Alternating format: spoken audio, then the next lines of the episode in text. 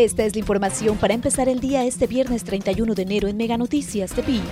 Como parte del quinto reto académico científico, alumnos de 14 secundarias del Estado integrantes de la Zona 5 desarrollaron proyectos científicos de beneficio social.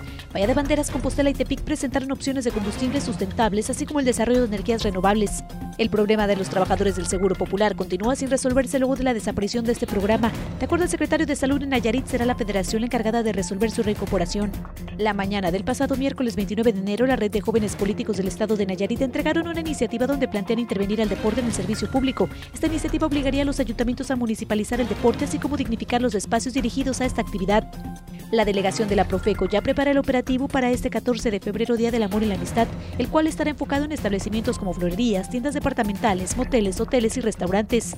Cuatro de cada diez nayaritas detectaron la suspensión de su número de CURP a inicios de este 2020. Actualmente con los trabajos de actualización que se han hecho en el registro civil, una tercera parte del total recuperó su clave.